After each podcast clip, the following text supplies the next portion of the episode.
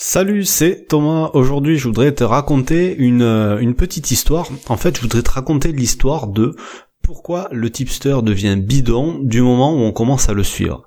Alors, je suppose que tu la connais cette histoire, que tu l'as déjà vécue. Je pense que on l'a tous vécu euh, dans les paris sportifs parce qu'on a tous essayé de suivre des personnes et on s'est ramassé. Mais euh, donc ce que je voudrais faire aujourd'hui, c'est t'expliquer un petit peu la démarche et t'expliquer pourquoi on se fait avoir et pourquoi on réagit comme ça. Donc tu vois le, tout à fait le genre de situation dans laquelle t'es et euh, t'observes un mec depuis euh, des jours, des semaines. Euh, le gars, il a l'air franchement, euh, franchement pas mauvais quoi. Il a même l'air plutôt bon. T'as la majorité de ses pronos qui passent. En plus, il passe des belles cotes, etc., etc. Et puis au bout d'un moment, tu te dis tout simplement, euh, quand même, euh, si je l'avais suivi, euh, j'aurais pris des sous quoi depuis le temps. Hein. Et tu hésites, hésites, hésites, et au bout d'un moment, tu te dis bon allez, vas-y, je vais prendre un abo, je vais voir ce que ça donne en vrai quoi.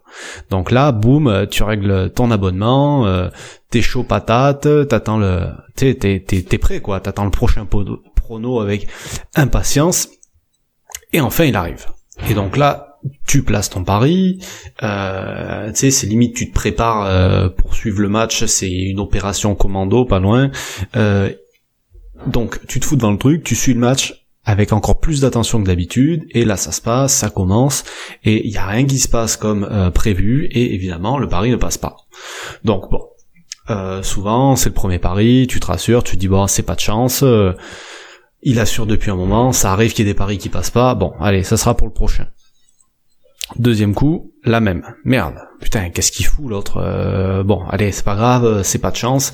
Euh, la prochaine fois. Et puis ça continue, etc., etc. Alors je dis pas qu'il y a tout qui passe pas, mais en fait la proportion de paris qui passe pas et de paris qui passent, elle est complètement inversée par rapport à d'habitude. Et au bout d'un mois, tu fais tes comptes et tu te rends compte que t'as perdu des sous. Donc là, ben, le réflexe qu'on a naturellement, c'est de se dire bon allez, en fait, euh, c'était du vent, j'arrête de le suivre mais t'arrêtes de le suivre et tu continues quand même de regarder ce qu'il fait. Tu sais, c'est plus fort que toi et tu t'aperçois que bah une fois que tu as arrêté de le suivre, ça, les, bons résultats commencent à revenir. Ça repasse dans le vert. Il commence à regagner des paris. Et là, tu te dis, putain, je fais chier quand même. J'ai arrêté juste au moment où ça allait repartir. Et ouais, tous les autres couillons, là, qui parlent de paris sportifs, qui disent que le paris, le, les paris sportifs, le suivi tipster, c'est du long terme, qu'on peut pas voir sur un mois et tout ça et tout ça, bah, en fait, ils ont pas forcément tort. Ils ont peut-être même un peu raison. Bon, allez je vais suivre encore un peu, je vais regarder comment ça se passe, et si ça remonte, euh, allez, je reprends l'abonnement. Et les jours passent, et au bout d'un moment, qu'est-ce que tu fais? Ben, Les résultats sont là, donc tu ressors ta carte bleue, ou ta PCF card, ou tout ce que tu veux, et tu reprends l'abonnement. Et là, bim, ça repart dans l'autre sens. Il fait que perdre, que perdre, que perdre. Recassage de gueule, tu vois le délire? Et à ce moment, ben, tu, tu, tu commences à t'énerver. Oui, putain, chaque fois que je suis un tipster, c'est toujours pareil. Le mec, il se commence à perdre. Je suis un chat noir. En fait, c'est pas possible. Et patati et patata. Tu vois le, tu vois le refrain. C'est du vécu. Euh, je pense, hein, on a tous plus ou moins vécu ça. Tu pourras me le dire d'ailleurs dans les commentaires. Mais voilà. Sache que tout le monde est passé par ça c'est c'est le c'est pas le parcours obligatoire. Alors tout le monde évidemment il n'y a pas 100% mais 90% on est passé par là. Euh, et aussi bien avec des tipsters qui sont complètement bidons des pipes des, des vrais pipsters comme je les appelle des vrais escrocs d'accord? Parce que les mecs ils mitonnent ils mitonnent ils mitonnent et puis quand tu vois l'envers du décor tu te rends compte que c'est vraiment du mytho. Mais ça arrive aussi il faut le savoir avec des bons tipsters des vrais tipsters des mecs qui trichent pas des mecs en qui tu peux faire confiance des mecs qui sont rentables sur le long terme et qui peuvent te le prouver parce qu'ils ont des bilan vérifié et parce que si et parce que ça et parce que voilà. Euh, même avec des mecs qui sont honnêtes ça arrive.